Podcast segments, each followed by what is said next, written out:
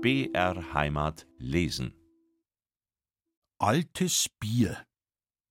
15 Jahre lang, bis zum Ersten Weltkrieg, trank ich Tag für Tag regelmäßig jeden Abend im Gasthaus sechs Glas Bier a 10 Pfennig und aß dazu Sommer wie Winter Käse und Rettich. Oft kam nach diesem Quantum noch eine stille halbe, manchmal noch eine zum Abgewöhnen, hier und da noch eine zur Stärkung auf dem Heimweg, bei ausnehmend guter Stimmung dann noch die letzte halbe. Aus zwei Bierfässern zog ich 80 Flaschen Bier ab und bewahrte es acht Jahre auf. Der erste Trunk wirkte immer abstoßend essigsauer, aber dann gewöhnte ich mir das an und bekam immer starken Appetit. Der Wirt entdeckte einmal im hintersten Eiskeller ein Fass Bier. Es war schon stark angelaufen, verschimmelt und mit dichtem Bart überwachsen. Der Wirt sprach über diesen vermeintlichen Verlust sein Bedauern aus. Ich aber gebot ihm Schweigen, lud eines Abends insgeheim drei sesshafte alte Biertrinker ein, und zu viert halfen wir zusammen und leerten das Fass zu sechzehn Liter. Es war wirklich echtes altes Bier. Für Bierkenner eine Rarität, rutschig wie Öl und dabei sehr stark und essigsauer, fast wie Salzsäure. Im Verlauf des Abends verloren unsere Gesichter allmählich an Farbe, dass niemand mehr in unserer Haut hätte stecken wollen, noch weniger in unserer Hose. Es wuchs sich urplötzlich zu einem vergeblichen Wettlauf nach Nummer 00 aus aber keiner erreichte noch rechtzeitig die runde Öffnung dort selbst. Der Schützenverein In Münster gründeten wir einen Schützenverein mit 22 Mitgliedern. Allwöchentlich zeichnete ich mit Kohlestiften ein großes Bild, wozu der Schuhmachermeister und Hochzeitslader Max H. äußerst gelungene Verse dichtete. Dargestellt waren heitere, tatsächliche Dorfereignisse. Es entstanden über 40 solcher Bilder, die, an die Türe geheftet, mit einer astigen Hanichelstange aufgezeigt und sogar auswärts gegen Eintrittsgeld vorgeführt wurden. Alljährlich wurde ein Strohschießen abgehalten, nämlich Preisgegenstände in Stroh verpackt an die Mitglieder verteilt. Die Schussergebnisse bestimmten die Reihenfolge der Auswahl, und es konnte zutreffen, dass eine Mindestleistung mit dem wertvollsten Preis belohnt wurde. Wer nach elf Uhr noch sitzen blieb, zahlte in die Vereinskasse 20 Pfennig Hockersteuer. Der Schmiedemeister Michael H. kam hier und da sehr spät nach Hause, worauf sich die Schmiedin beim geistlichen Rat beklagte und mich als den hinstellte, der den Schmied aufhielt. Ich erwiderte, dass der Schmied noch nie so lange sitzen blieb und dass überhaupt nicht in dem Sinne auf die Mitglieder eingewirkt werde und konnte erfahren, dass H. sich einige Zeit im Pferdestalle zum Schlafe niederlegte, bevor er sich zur Schmiedin ins Schlafgemach begab. Natürlich gab das wieder ein Motiv für drei Bilder mit Versen. Im Gasthaus schaufelte H. mit dem Messer, das er gewohnheitsmäßig vorher wetzte, ein ansehnliches Häufchen Salz und Pfeffer auf den Tisch, mischte beides wie ein Maurermeister und aß in aller Ruhe und Selbstverständlichkeit seine Würste samt Zipfeln und Bindfäden. Der Hexenprozess Im Jahre 1910 erschienen Zeitungen mit der Überschrift der Hexenprozess in Münster. Der angeblich tierheilkundige Schinder und Sauschneider S. aus Inkhofen, Bezirksamt Rottenburg, ging eines Tages durch Münster und wurde als zufällig willkommen in ein Anwesen gerufen, in welchem der Milchertrag nicht befriedigte. Der allseits bekannte Viehdoktor beklatschte jede Kuh, nickte begleitend dazu und sich zur Bäuerin wendend, äußerte er sich bedächtig. Ja, ja, es ist nix anderes. Die Kühe sind verhext. Gib ihnen des ins Futter und zog unterdessen eine kleine Flasche mit einer etwas trüben Flüssigkeit aus seiner Rocktasche. Schau auf, setzte er fort, wer morgen früh zuerst zum Röhrlbrunnen geht, ist die Hex. Aber bring mich nicht auf. Am nächsten Tag ging die alte Bäckin als erste zum Brunnen und holte sich ihr Wasser zum Kochen. Von der Bäuerin, die schon seit langer Zeit nichts anderes mehr tun konnte, als Ausschau zu halten, wurde sie sofort gesehen, und zwar mit erwarteter Befriedigung. denn die Alte konnte schon wegen ihres abstoßenden Wesens als Hexe anerkannt werden. Und da die Bäuerin das Geheimnis nicht wahrte, sah sich die Bäckin bald als Hexe von den Schulkindern verlacht und verspottet. Sie beklagte sich bei der Gendarmerie. Es kam zur Anzeige und zur Verhandlung beim Amtsgericht Rottenburg und nach eingelegter Berufung vor dem Landgericht Landshut. Der Wunderdoktor wurde verurteilt. Es stellte sich heraus, dass das Fläschchen ein Pulver aus getrockneten, zerriebenen Regenwürmern enthielt und mit Wasser aus dem Dorfbrunnen aufgefüllt worden war. Nun berichteten auch größere Zeitungen von diesem aufsehenerregenden Hexenprozess in Leitartikeln mit Entrüstung über die Rückständigkeit der Landbevölkerung, die noch in Anschauungen des Mittelalters befangen sei. Man las des Weiteren Wann wird dieser Unsinn von Teufels- und Hexenglauben, diese größte Verwirrung des menschlichen Geistes, die so viel Blut und Tränen verursacht hat, endlich einmal aussterben in unserem Volke? Die letzte Hexenverbrennung fand schon zu Ende des 18. Jahrhunderts statt, und man konnte annehmen, dass diese Raserei nach so langer Zeit endgültig vorüber sei. Sollte in dem abgelegenen Dörfchen Münster, so hieß es weiter, einst Monasterium von den Hunnen im achten Jahrhundert zerstört, dieser organisierte Wahnsinn wieder Auferstehung feiern und Anhang finden? Abschied von Münster. Mein Stellvertreter im Mesner, hauptsächlich Sakristeidienst und für das Taganläuten namens Johann W., Keibelhans genannt, er starb im hundertsten Lebensjahr, musste an Sonn- und Feiertagen, wenn keine Vesper oder gesungene Litanei stattfand, nachmittags den Rosenkranz vorbeten. Und das hatte zuweilen seine Schwierigkeiten. So zum Beispiel, wenn die Allerheiligen-Litanei zu beten war.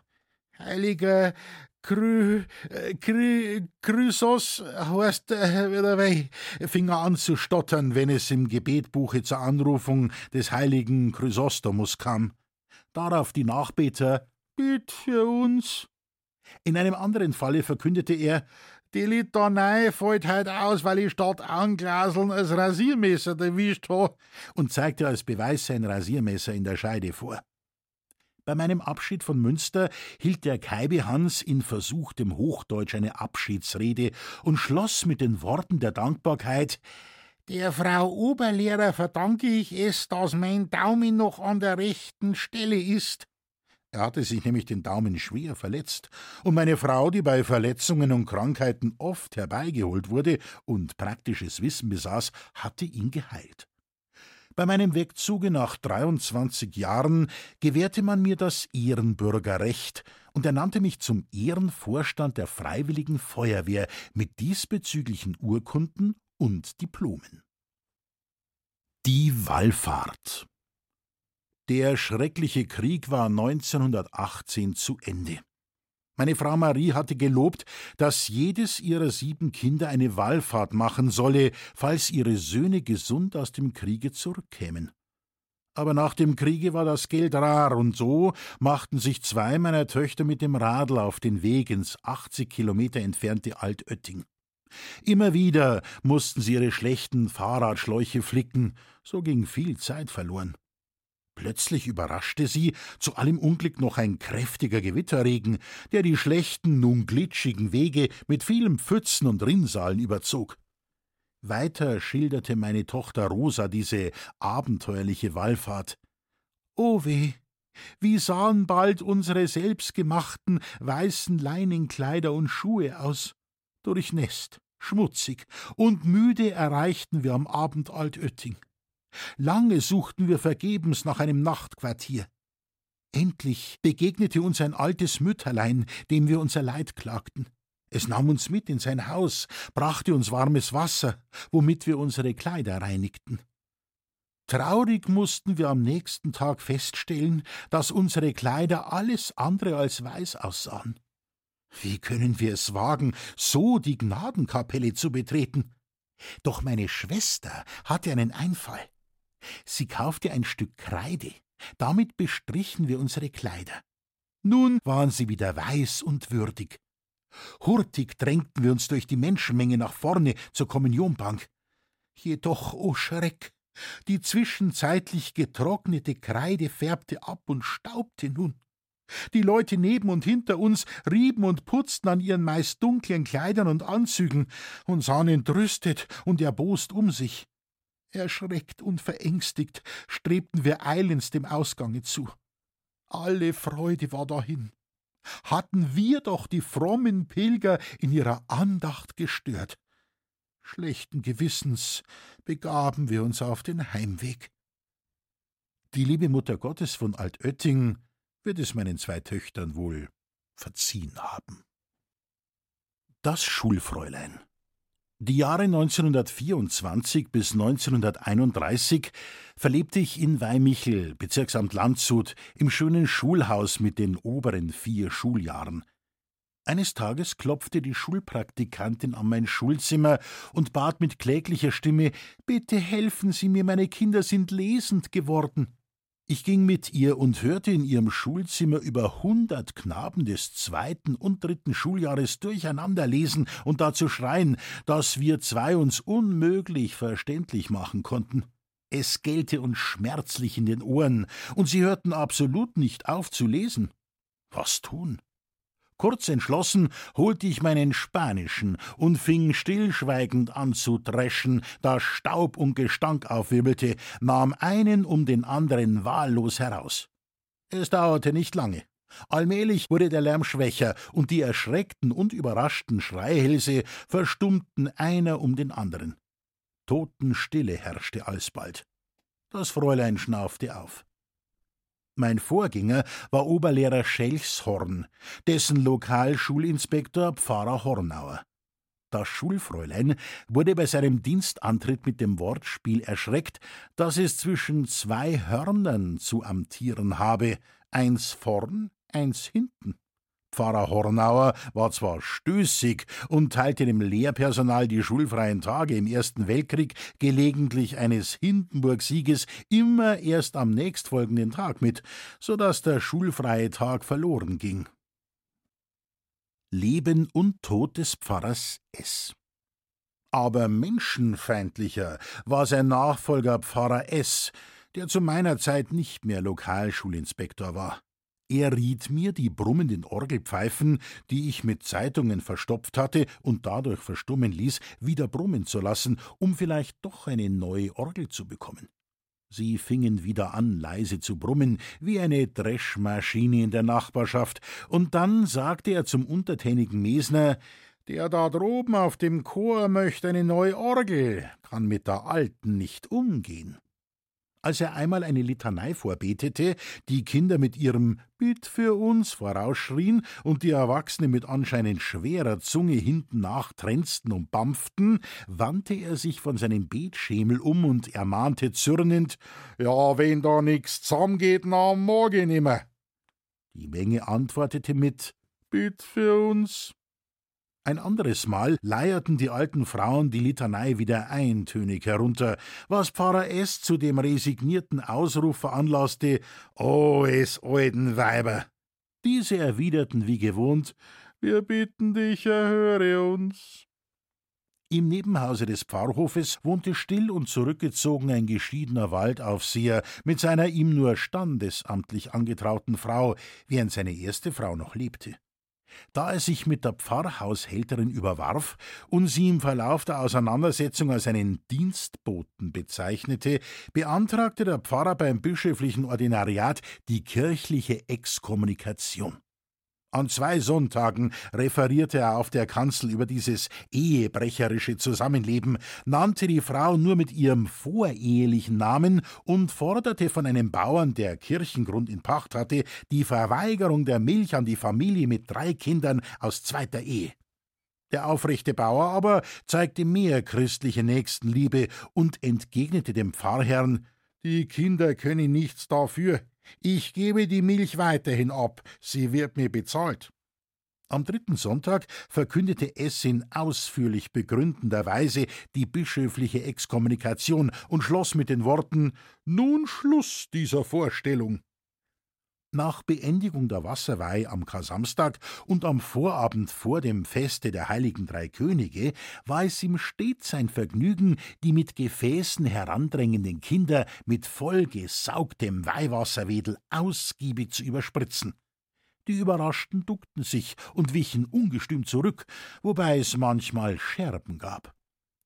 Bei meinem Dienstantritt erwähnte Pfarrer S. beiläufig, dass er in letzter Zeit keinen Christenlehrunterricht mehr erteilen konnte, weil die Kinder ihn mit folgenden Worten begrüßten: Gelobt sei Jesus Christus, und dann nicht mehr aufhörten zu rufen: Geh, geh, geh. Er musste das Schulzimmer unverrichteter Dinge verlassen. Im Religionsunterricht gab er nichts zu lernen auf, weil sie nach seiner Erfahrung doch nichts gelernt hätten. Bei der Jahresschlussprüfung ließ er die Katechismusfragen lesen, erklärte sie und berichtete darüber. Der prüfende Schulrat rügte die Unwissenheit der Schüler. S, an der Landkarte stehend, wandte ihm den Rücken zu und äußerte sich andern Tags: Der Frischeisen, Schuldekan von Landshut, macht mir den Gaul nicht scheu. Gegen schriftliche Arbeiten hatte er den gleichen Abscheu wie gegen seine Mitmenschen. Er ließ sie, wie zum Beispiel die Fragebögen, die er geringschätzig Hühnersteigen nannte, von den Lehrpersonen erledigen und zahlte hierfür stillschweigend aus den Diözesankirchenumlagen. Als Pfarrer S. an Darmverstingung erkrankte, wurde er in Landshut nicht mehr operiert, sondern starb dort. Während ich im Leichenhause vor seiner Leiche stand, fragte mich ein mir fremder Geistlicher, wie ich mit ihm ausgekommen sei. Ich antwortete ausweichend. Der Schulbesuch war äußerst schlecht. Die Wiederherstellung der Disziplin, die während der Verweserzeit sehr gelitten hatte, machte mir große Schwierigkeiten, ließ sich aber meistern. Den Bezirksschulrat Franz G. aus Landshut bewarfen die Schulkinder mit Kot, als er durch das Dorf ging, berichtete er mir selber. Der Krammitzvogel nun noch einige ergötzliche Geschichten von Pfarrer Krammetzvogel in Grammelkamm, etwa zwei Stunden außerhalb von Landshut, wo er 20 Jahre amtierte und begraben liegt. Auf dem Gang zu seiner Filialkirche kam er an einem Weiher vorüber, der soeben abgelassen wurde. Der Besitzer des Weihers rief ihm zu, dass er einen Karpfen in den Pfarrhof schicken werde.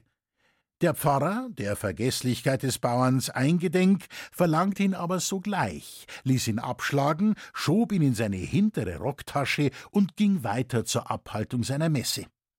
Während der heiligen Handlung kam der betäubte Fisch wieder zu sich und fing an, sich durch Schlägeln aus der Rocktasche zu befreien. Der durch Erschütterung seiner Kasel erzürnte Pfarrer zog den Übeltäter heraus und schlug ihn kurzerhand kräftig am Altartisch ab mit der Anrede Dir Hefi, du Tropf, du Elendiger! Hatte er manchmal keinen Schnupftabak bei sich, gab er dem Ministranten einen Wink. Dieser musste sehen, was er zu tun hatte, ging zu den Stuhlreihen der Männer zurück und brachte dem Zelebrierenden das erwünschte Schmeizlergasel. Die Bauern fanden an solcher Unterbrechung der Messfeier nichts Besonderes. Sie waren daran gewohnt. An einem heißen Sommertage schritt Krammitzvogel der Stadt zu, den Rock übergehängt, barfuß, die Stiefel über der Schulter. Ein vornehmes Gefährt holte ihn ein und hielt vor ihm. Es war der Bischof von Regensburg, sein Studiengenosse, der ihn aus dem Wagenschlag heraus anredete. Aber Josef, wie kommst denn du daher? Der Angeredete, ja, ich frag dich auch, wie du daherkimmst. Unser lieber Herr Christus ist auch nicht mit der Schäsen gefahren und ist auch barfuß gegangen. In Landshut war das Kapitel, die Versammlung der Geistlichen, zu einer Konferenz. Krametzvogel konnte nicht teilnehmen und entschuldigte sich beim Dächand schriftlich wie folgt. Unterzeichneter war auf dem Wege zur Stadt, musste aber wegen Diarrhoe wieder umkehren und nach Hause gehen. Beweis hierfür liegt auf Plannummer sowieso der Flur Grammelkamm. Die Baulast am Pfarrhaus in Grammelkamm trug der Staat. Trotz mehrmaliger Gesuche um Reparatur des alten, schadhaften Dachstuhles machte die Behörde keine Anstalten zur Abhilfe. Nun ließ Pfarrer Krammetsvogel einsagen, den Dachstuhl teilweise abbrechen und mit mehreren Fuhrwerken zur Stadt fahren, wo er auf dem freien Platze vor der Regierung abgeladen wurde. Einmal sah Pfarrer Krammetsvogel sich veranlasst, zur Wahrung seiner Autorität und seines Ansehens als königlicher Lokalschulinspektor gegen einen Bauern Klage wegen Beleidigung zu stellen. Er verfasste folgendes Schriftstück: Grammel kam den so und so vielten an das königliche Bezirksamt Landshut betreff Klage gegen Huber. Jetzt legt's mi im Arsch. So sagte gestern in der Schlusssitzung der Bauer K. Huber in Grammelkamm zu uns und schlug die Türe hinter sich zu. Er suche um Klagestellung gegen ihn. Die königliche Lokalschulinspektion Grammelkamm. Krametzvogel, Pfarrer.